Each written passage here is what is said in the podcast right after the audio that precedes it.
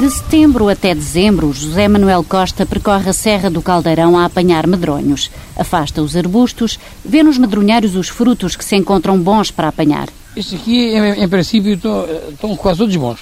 Esse derivado aqui, estes que têm um bocadinho aqui mais verde por baixo, o resto é tudo bom. Esta parte assim amarela ou vermelha é tudo bom. Este medronho não, não pode ser apanhado porque, ou fazer estilar, fica, fica inteiro. Ele não faz massa como este, não há verde. Agora, assim que começa a vir frio, não pode ser mais apanhado o medronho porque perde o doce, o frio, corta-lhe o açúcar do medronho e depois é estilado, mas não, não, não rende nada. Dá pouco aguardente. Para fazer apenas um litro de aguardente de medronho, são necessários 15 quilos do fruto, um serviço que dá muito trabalho. José Manuel começou a andar nesta azáfama quando tinha 13 anos. Lembra-se que nessa altura a Serra do Caldeirão enchia-se de gente. No tempo do meu pai, havia, havia todos os montezinhos aqui da Serra, tinha quase todos uma caldeira ou duas. E, e apanhavam, sei lá, 40 ou 50 ou 100 mil roupas medronho e o pessoal andava, andava, andava a apanhar com os burrinhos e de noite, às tantas da noite, chegavam lá, uh, era até à meia-noite, 11 horas, meia-noite, sempre, sempre a pesar medronhos.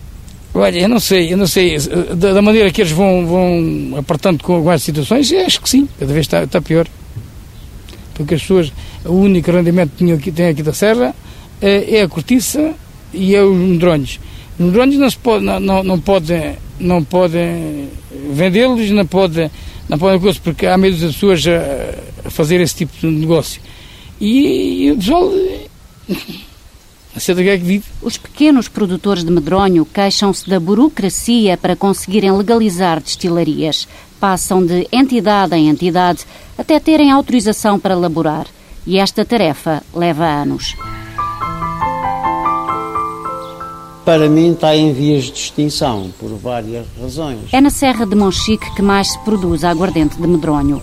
António José da Costa, 68 anos, dedica-se à atividade há mais de 50 foi um dos primeiros a obter legalização. Mesmo assim, tem um discurso pessimista. Temos que, ao fim do dia, eh, preencher uma ficha a dizer que apanhámos 40 ou 50 ou 60 quilos de medronho e que pomos no fermentador eh, número 1, número 10, número 20 eh, e que estava a chover ou que estava sol. São coisas que impensáveis para este pequeno uh, produtor como sou e que uh, tem que ter, se calhar, um grau académico para poder preencher tudo conveniente, porque se estar uma ficha mal preenchida, pode vir eventualmente a pagar uma coima. Apesar das dificuldades, na Serra de Monchique já há mais de 30 pequenos produtores licenciados. José Paulo Nunes, presidente da Associação de Produtores de Medronho, é mais confiante quanto ao futuro. O medronho está no sangue das pessoas. As pessoas gostam de apanhar o medronho. Se, se ver uma pessoa apanhar o medronho, anda satisfeita, anda, brincam, gritam. Há mesmo gente nova que gosta de apanhar. Portanto, é a diminuição, naturalmente, que a serra tem, tem ficado desabitada tem diminuído os produtores. Mas eu não acho que que seja uma atividade eh, em vias de, extinção. Penso que há um novo incremento e há muita gente nova com força para andar para a frente. A chegar ali em cima, a pessoa começa, não consegue saber. E então, bom dia. Uh, é mais fácil a gente vir perguntando, porque pelo telefone é difícil dar indicação. Ora, faz favor. Não é fácil encontrar a casa de Cremil de Lourenço. Mora em Salir, já fora da aldeia. Cremilde faz empreita, um trabalho manual de muita paciência, criado com palma, uma planta que se encontra no campo. Mulher frágil, maneja as folhas sentada numa pequena cadeira de madeira com assento de palhinha. Põe cinco palmas destas folhinhas que e isto são abertas, depois cortamos para, para as deixar à, à mesma largura e agora cruza e agora vamos separar. Passa por detrás de duas e sobrepõe em cima de outras duas. Já adulta, Cremilde resolveu participar num curso que ensinava a fazer empreita.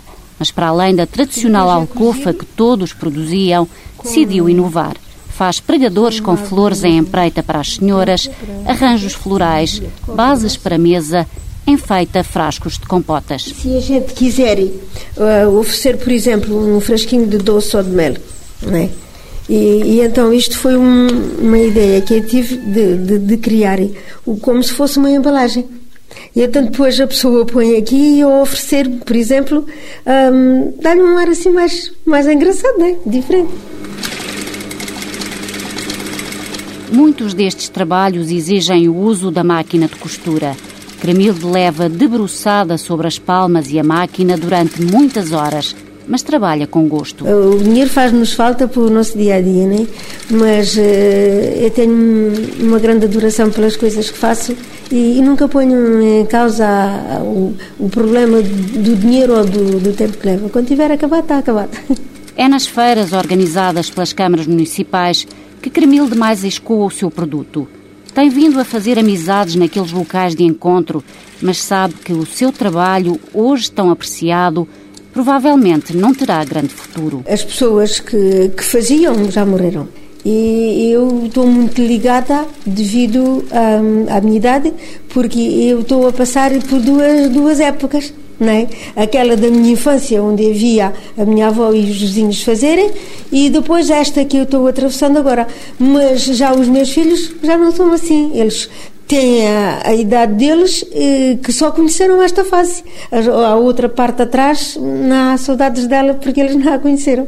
E agora daqui para a frente Pois ainda muito menos, né? Quando a gente vai à feira, as pessoas dizem assim: Ai, a minha avó sabia fazer isto.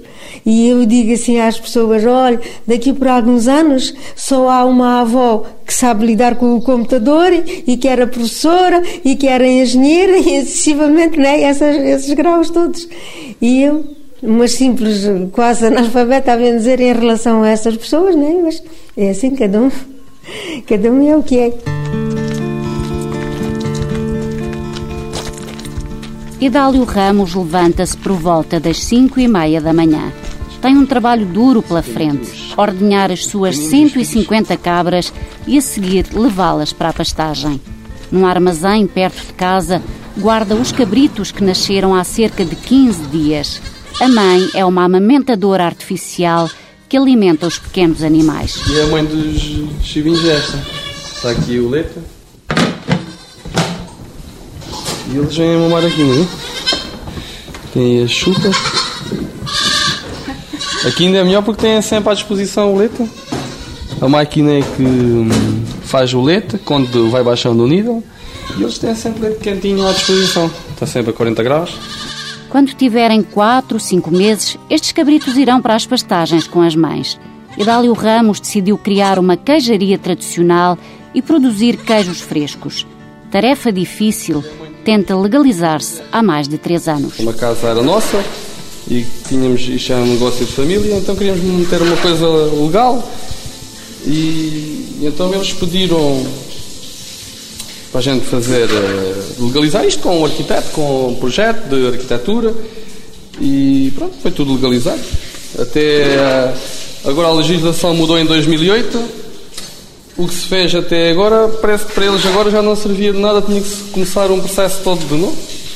Que a antiga legislação a gente pagou tanta coisa e leva tudo tanto tempo a ser feito e agora não, está, não sei porque é que está tudo parado. Idálio já gastou mais de 60 mil euros em projetos e obras.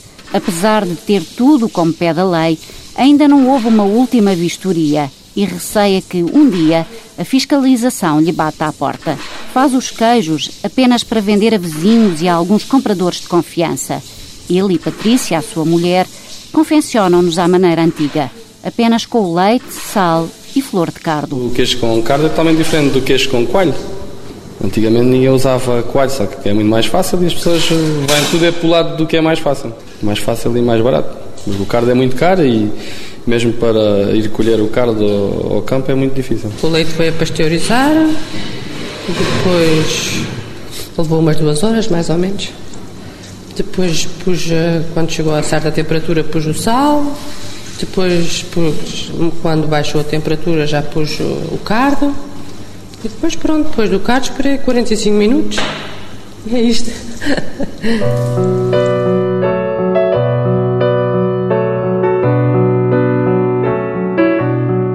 Priscila Soares, membro da Associação InLoco, uma associação de desenvolvimento regional, tem apoiado ao longo dos anos os produtores locais. Por vezes, o desânimo toma conta dos técnicos. Priscila lembra o caso de uma colaboradora.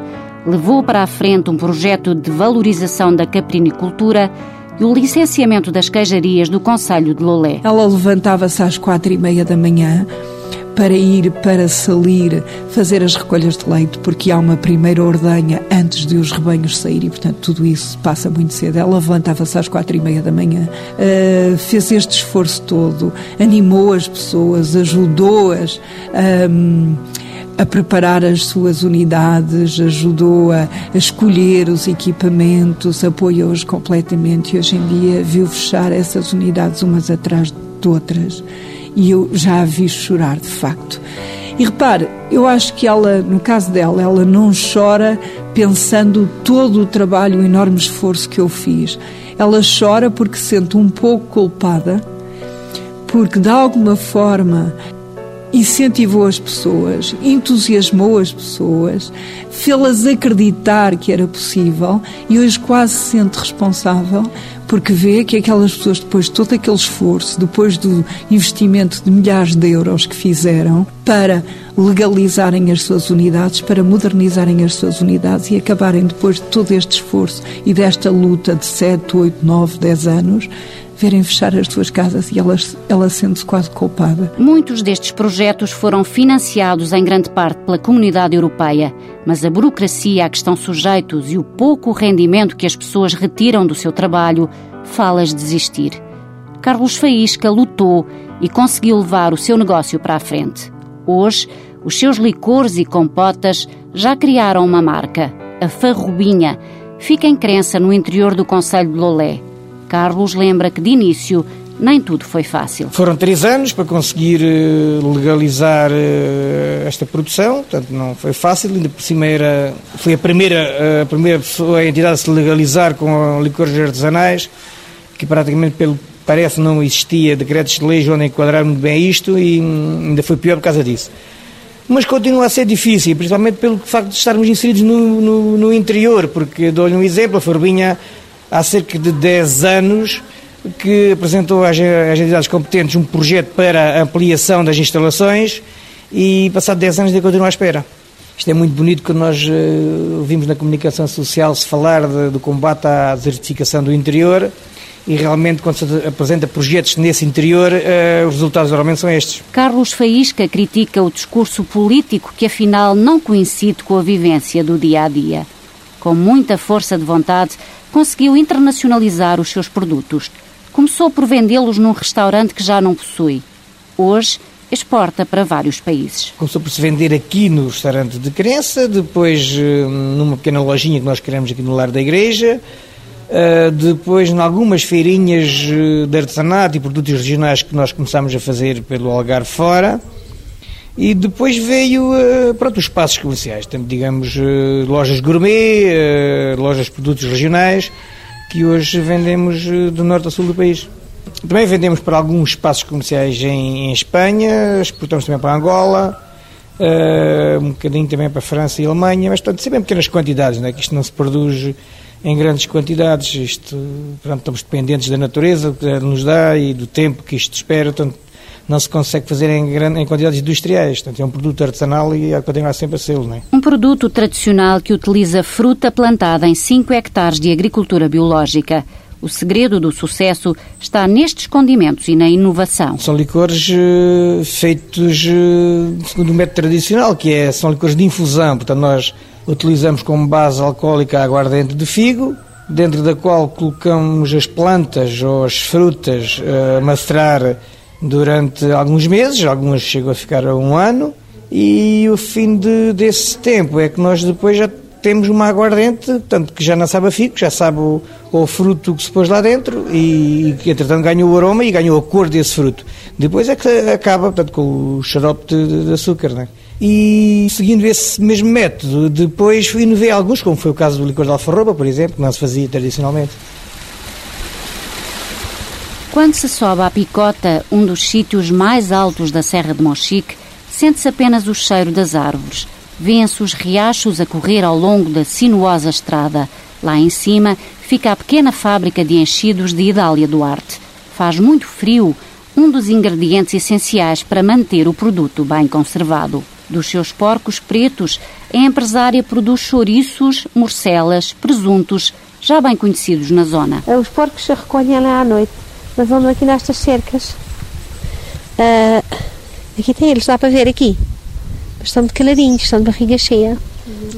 Portanto, além temos os porcos, aqui temos mais porcos, mas ali para entrar suja-se um bocado, que é a zona onde nascem as criações. E lá mais a fundo temos mais. Mas ir aqui, passear aqui neste, neste espaço, já ouve o som deles. Dentro dos abrigos estão apenas os bacurinhos mais pequenos. Os outros andam dentro de uma cerca ao ar livre. Nos seus 52 anos, Idália é uma mulher empreendedora. Dá trabalho a 15 pessoas, o que representa muito numa zona interior onde não abunda emprego. Tem gosto em mostrar o que fazem os seus funcionários, vestidos a rigor, com luvas, toucas, todos os elementos necessários para uma higiene adequada. Aqui está-se a preparar a carne, que é a escolha é atar a tripa, que a tripa é natural, portanto só se trabalha com a tripa natural, não é sintética. É, é feita com arroz, carne, especiarias e sangue. E hortelã. Leva muito hortelã. E depois temos além um chouriço, que é chouriço de carne. Aquilo só leva alhos, massa de pimentão, e vinho e vinagre. Nos seus produtos não há corantes nem conservantes. Idália Duarte trabalha apenas com o que é natural. A minha avó fazia, a minha mãe também fazia e aprendi com elas. E depois continuei e um dia legalizei-me. Fui a primeira pessoa a arriscar a legalizar-me com os enchidos em Monchi, que já se fazia à feira, que nessa altura ainda não havia ninguém legalizado, e depois arrisquei, legalizei-me e sido até hoje a trabalhar sempre nisto. É um trabalho duro que nem toda a gente gosta de fazer. É obrigatório mexer em gorduras, em sangue, lidar com cheiros menos agradáveis e com muito fumo.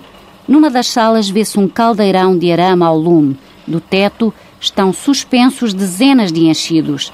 Idália está habituada, mas o fumo faz arder os olhos. Fazemos a fumagem, a secagem dos chouriços, com lenha de medronheiro, que é uma lenha que tem pouco fumo e dá o calor que é preciso para elas ficarem boas e bem curadas. Uh, e aproveita-se esse lume para cozer os enchidos que são cozidos. Estes que são cozidos no, no lume são cozidos num tacho de arame próprio, Uh, e é aquele caldo é o caldo moro, que é um caldo preparado com cebola, alho e louro e sal. Isto é tudo coisinhas boas. Aqui é a salvadeira dos presuntos. O presunto da Serra de Monchique leva apenas sal. Nesta pequena fábrica encontram-se muitos pendurados do teto numa sala devidamente fechada. Portanto, é só o presunto, sal e tempo. Idália Duarte começou a interessar-se por esta arte tradicional desde criança. Via as mulheres de casa fazerem os enchidos. Tomou-lhe o gosto. De miúda comecei a ter interesse na altura da matança do porco a fazer os temperos com elas, a querer mexer nas especiarias, gostava muito do, do cheiro das especiarias e, e a temperar a, a, os enchidos da matança do porco, atraía-me muito. Não sabia porquê, se calhar já estava destinada a ter uma, uma, uma fábrica de enchidos. Mas nem tudo são rosas neste negócio. Há cerca de um ano, Idália e todos os produtores de animais viram um matadouro regional encerrar. Por semana mata em média 30 porcos, o que obriga a fazer várias viagens a Beja, onde se situa o matador mais próximo, e de volta, pouco menos de 300 quilómetros.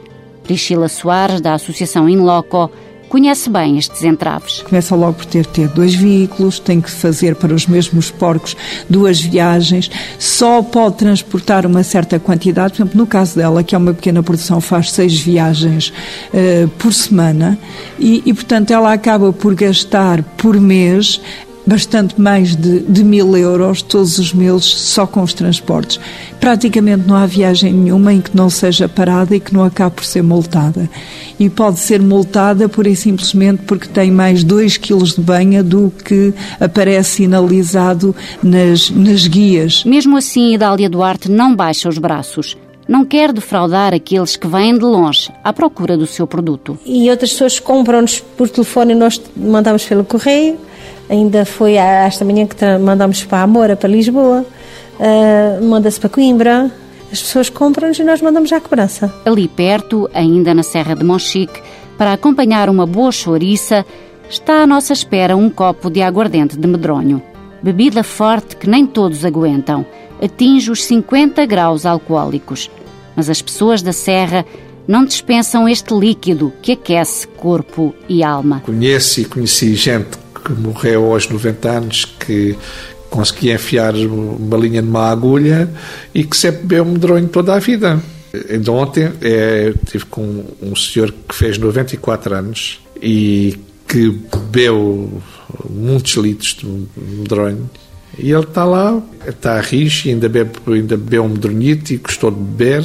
Penso que se lhe fizesse, ou se tivesse algum problema o medronho, essas pessoas seriam as primeiras a, a ser afetadas. José Paulo Nunes, presidente da Associação de Produtores de Medronho da Serra de Monchique, acredita que esta tradição vai perdurar. Até criou uma nova bebida que tem o medronho por base, a melosa. Bebida para senhoras, diz ele. Medronho, mel e limão e canela. É os quatro ingredientes que, que leva. Tenho vendido, comecei a vender agora, tenho vendido isto muito bem. Mais acima, na Serra, fica a destilaria de António Costa. Gosta de mostrar um alambique que costuma exibir nas feiras. Isto é o alambique. Portanto, está aqui o tal candeeirinho a petróleo, que era o que se usava. Uh, uh, e pronto, e aí é um cântaro em miniatura a selha em miniatura. A selha é para pôr o... o medronho e tirar a borra e pôr para lá o medronho, de onde está a fermentar. Com muitos anos de sabedoria sobre a confecção da bebida, António só faz a aguardente velha. Guarda há dois anos em pipas construídas para o efeito. A bebida fica com uma cor amarelada. Isto é uma pipa de castanho. Castanho do meu, aqui da minha propriedade, que mandei serrar e chamei-me um tanoeiro. Eu não vendo medronho branco, podia até vendê-lo mais barato, mas não tem qualidade. Uh, e veja, boa aguardente velha é capaz de ter um preço uh, dez vezes mais do que um bagaço normal. António Costa só lamenta que, com tantas exigências das autoridades, estejam a perder-se as tradições de uma serra que teima em resistir. Na época das destilas, havia milhares de passarinhos que se alimentavam da borra do medronho. Nós agora tiramos a borra do alambique e temos que esconder logo, temos que metê-la no tanque de resíduos. Ora, a, a, fauna desapareceu da Serra de Monchique. Se, se despejássemos borra a saída do alambique, apareciam nuvens de passarinhos a, a comer a borra. As mulheres, donas de casa, iam às destilas buscar borra para a capoeira. Hoje uh, a serra está desertificada de tudo e uma das razões são uh, as legislações que são aplicadas que vão fazendo com que as pessoas do interior da serra cada vez mais abandonem a serra, desistam de, de lá estar. Priscila Soares considera que nada no país está pensado para os pequenos produtores. Este país que tem uma produção que é normalmente uma produção pequena escala, parece que teve sempre vergonha disso e quis imaginar-se sempre numa outra forma. E, portanto, os políticos deste país pensaram sempre a legislação adaptada à média e à grande escala e nunca se pensou a sério. Ultimamente tem-se feito alguns esforços, mesmo assim não uh, tem sido feito o suficiente. Não se pensou o que é que poderia e deveria ser feito para a pequena escala que garantisse realmente o controle uh, sanitário, que garantisse higiene, de tal maneira que os consumidores pudessem ter a certeza que o produto que consumiam era um produto que estava em condições, mas adaptado à escala em que produzem. Porque não faz sentido para alguém que faz uma pequena produção artesanal ter que uh, se submeter a todas as. A, praticamente às mesmas regras que imperam para uma média ou grande produção. No Azinhal, no meio do casario desta pequena aldeia do Conselho de Castro Marim, encontra-se a prova uma pastelaria de doces caseiros criada por três mulheres. Há cerca de 20 anos, sem emprego, decidiram tirar um curso. Iam colocando de parte o dinheiro que conseguiam amealhar. Foi com ele que compraram o primeiro equipamento. Era 50 euros, na altura 10 contos, cada uma, eh, para uma conta. E depois íamos comprando as primeiras coisitas para, para irmos trabalhando. E até aquilo talvez nos desse assim. Uh, porque estávamos a trabalhar com o que era nosso e até dávamos mais valor. Anabela, Madalena e Eduarda começaram aos poucos a pôr a mão na massa. Começámos com o forno de lenha. Até ainda lá. um forno de lenha. Lá à porta. Aquilo, e não tínhamos água canalizada, íamos buscar água à bica. Uh, Todo um esforço. tudo assim, foi tudo assim. caminhando lentamente. As três mulheres, todas na casa dos 40 anos, todas de olhos claros, têm uma máxima para chamar os clientes. Manter a qualidade, porque isso traz cá as pessoas também. Coisas diferentes que nós fazemos. Por exemplo, fazemos um bolo aqui que se faz mesmo na serra, que é o bolo da massa do pão, que as pessoas faziam em casa, porque normalmente as pessoas coziam semana a semana. E quando coziam, uh, tiravam um bocado da massa do pão, faziam o tal bolo. E isso é uma maneira de e se calhar ir mantendo os nossos clientes. Os doces tradicionais algarvios de diversas formas e feitios, com amêndoa e recheio de ovos, são uma das mais-valias da casa. Isto é conchinhas, isto é amêndoas, ananases. Dá para ver, não dá? é bananas, é nabos. Uma vez por 15 em 15 dias fazemos uma volta. Fazemos uma carrinha. Temos uma carrinha, fazemos uma voltinha para os montes aqui da Serra. A vender? A vender, sim. E as pessoas já, já estão habituadas, já esperam por nós e compram lá os vizinhos. Vem gente de fora para fazer encomendas e naquela aldeia cada vez mais despovoada, a prova tornou-se paragem obrigatória. Anabela, Madalena e Eduarda criaram laços difíceis de desatar. Há, há pessoas que se calhar até se sentem chateadas de ter que ir para o trabalho. Nós, eu, eu, eu falo por mim, acho que todas nós. Isto é, é quase, sei lá, nem sei como explicar, é uma fisioterapia quase. é. A, a nós uh, falamos, isto é quase como uma família também. Isto foi muito bom para nós nos fixarmos aqui. Porque, e é muito bom em todos os sentidos, porque nós gerimos a, a, nossa vida, não temos cá nem. Se nos chateamos é umas às outras. Mas é nem, nem achamos chatices. Isto nós que nós nos entendemos muito melhor do que os maridos com as esposas lá em casa. Porque isto é quase, é quase pior que um casamento, porque estamos aqui o dia todo. Neste sentido, estamos aqui o dia todo umas com as outras. Na parede da pastelaria, num quadro, Anabela colocou algumas rimas que contam o seu percurso de vida. Três meninas de olhos claros, naturais da freguesia, da aldeia do Azinhal, que é uma aldeia algarvia. Na altura desempregadas e que queriam trabalhar, um curso de doçaria é que vê mesmo a calhar. E assim fomos para a frente e não queremos parar, ainda somos tão jovens, temos filhos para educar. e é verdade. A gente tem que pagar aqui neste pau, que é para ficaram funchando aqui isto, que é para ele arder melhor. André Lopes, 22 anos, é o mais velho dos quatro trabalhadores que todas as noites amassam pão no Amexial, bem no interior do Conselho de Lolé. Uma aldeia na Serra do Caldeirão, onde se chega depois de andar muitos quilómetros e passar muitas curvas. André trabalha para Martinho Lourenço, que começou com o negócio há alguns anos. Isto é a pesadora e é o elevador, onde deita a massa dentro da pesadora. Antes está ali a amassadeira onde o pão é amassado, a massa é amassada, mas fermentos ingleses não leva nada. É só fermento caseiro e massa, massa azeda.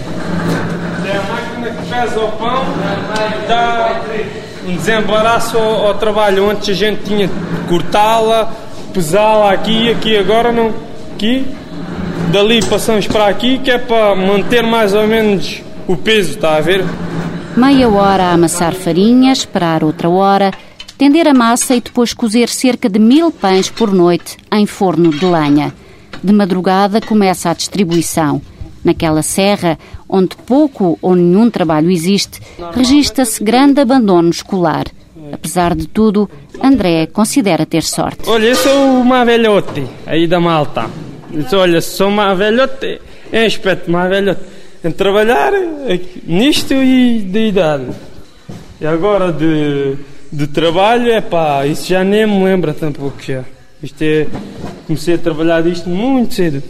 Tinha pai 16, pai. Deixou a escola? Deixei a escola, pois aquilo não era para mim. Trabalho aqui para este patrão e é só isto que eu tive. Tive mais nenhum. Para ele e para todos os que provam aquele produto caseiro que garantem pode durar oito dias sem endurecer, não há melhor pão do que o do Ameixial. Para mim é o melhor do mundo, para mim. Agora, para as outras pessoas, não sei, né? Isto aqui, o nosso panito aqui do Ameixial, é o, é o melhor que a gente tem, é isto. Num interior cada vez mais desertificado, os casos de sucesso, como o da padaria do Ameixial, são cada vez menores.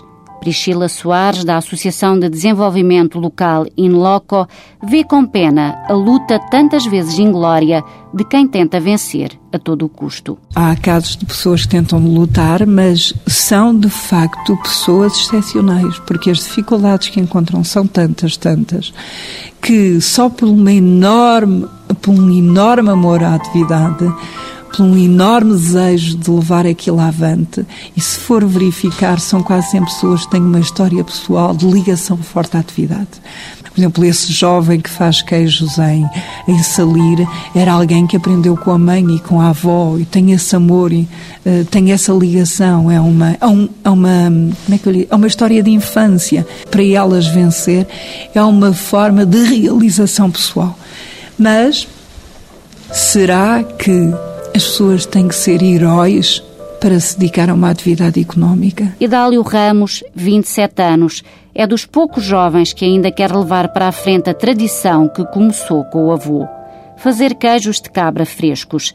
Garante que, apesar de todos os contratempos, não vai desistir. Não é que é só um bocado teimoso, não.